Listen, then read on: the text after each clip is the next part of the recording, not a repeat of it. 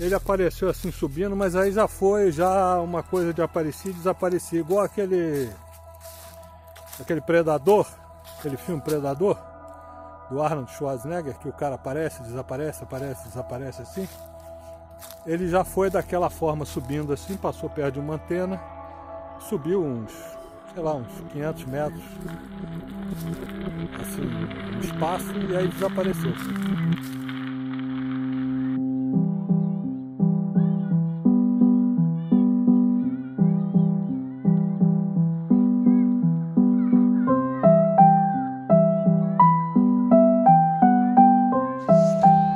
Conheça Jerônimo Mesquita. Seus passos calmos em chão bucólico nos apresentam um ser sereno e convicto de que o pouco que viu significa muito para quem busca grande entendimento. Eu sou Zero, seu anfitrião, e hoje te levo a mais esse pequeno relato de grande significado para nós e quem sabe para eles também. Explicáveis ou não, relatos ufológicos surgem aos montes, a cada dia, hora e minuto. Quantos deles você conhece? E quantos casos sequer são relatados? Ajeite seus fones de ouvido e esteja preparado para experimentar um deles agora.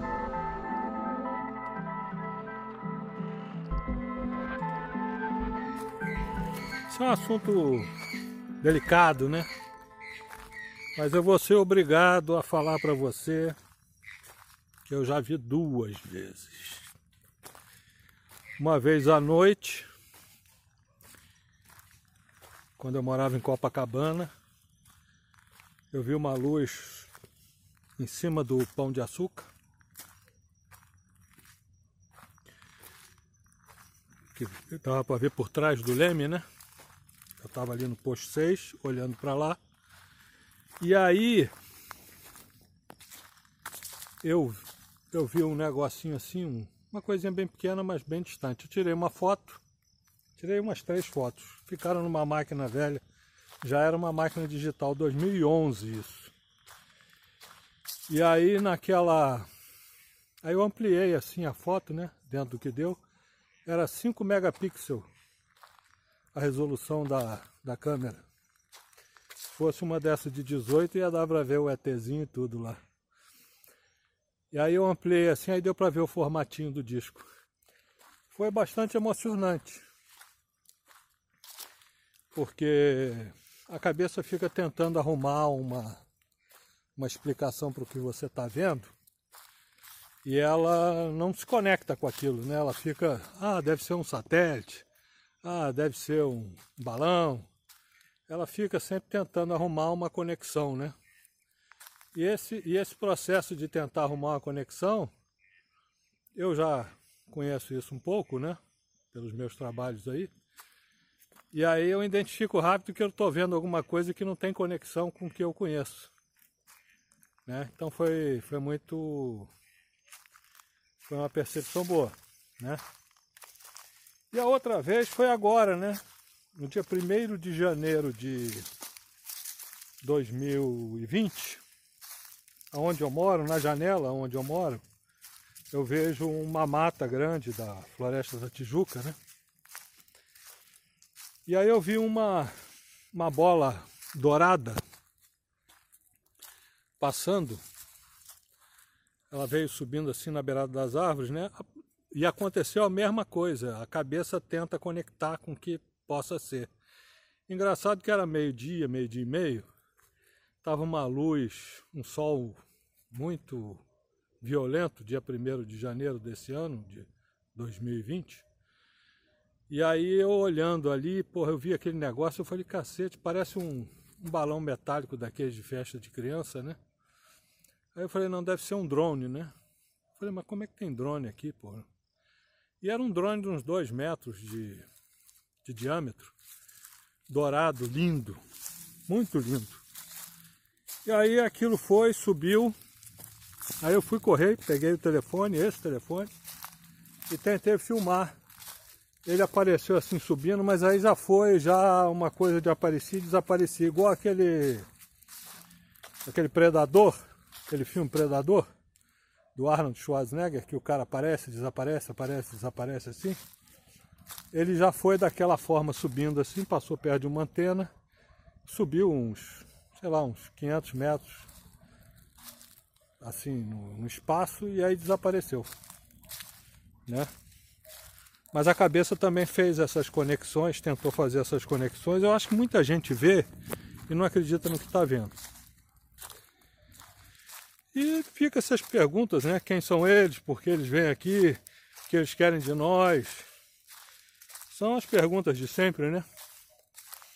E aí tenta-se também fazer as conexões com o que a gente quer, né? O fato é que eu, eu, eu tenho a convicção dos discos, né? Eu não tenho achismo com relação a isso, né? Eu efetivamente vi duas vezes, né? me causou um impacto bastante positivo, me trouxe uma alegria, uma, uma felicidade por ter visto. Eu não fiquei com medo. Não sei se é uma característica pessoal minha, mas eu não tive pavor, nem terror, nada disso. Fiquei muito feliz. Fiquei, fiquei bastante emocionado, né? Fiquei assim uma semana nesse. Esse agora de janeiro, eu fiquei uma semana assim meio que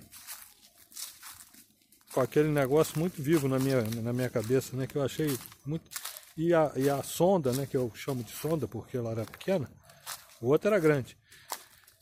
Ela era linda, era dourada, mas era um negócio fantástico, né?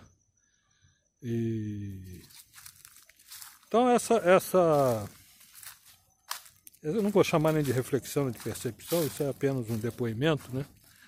mas traz um alento porque a ideia de estar sozinho no universo, eu acho uma ideia um pouco triste, né? Eu acho bastante isolacionista, já estou aqui, já estão presos aí esse tempo todo, né? Você ficar ainda sozinho, amarrado. E quando acontecer, e vai acontecer, aí a gente vai saber, né? As razões, os motivos, né? Enquanto isso, vai olhando para cima, vai prestando atenção, trabalha a sua cabeça, a sua mente para não fazer conexões erradas e achar que é uma coisa que não é, né? Se conseguir filmar, fotografar, agora todo mundo tem telefone, né? O faça, mas não perca a emoção de você estar vendo uma coisa dessa. É uma emoção bastante gratificante, né? Então é isso aí. Um beijo para você. Tchau.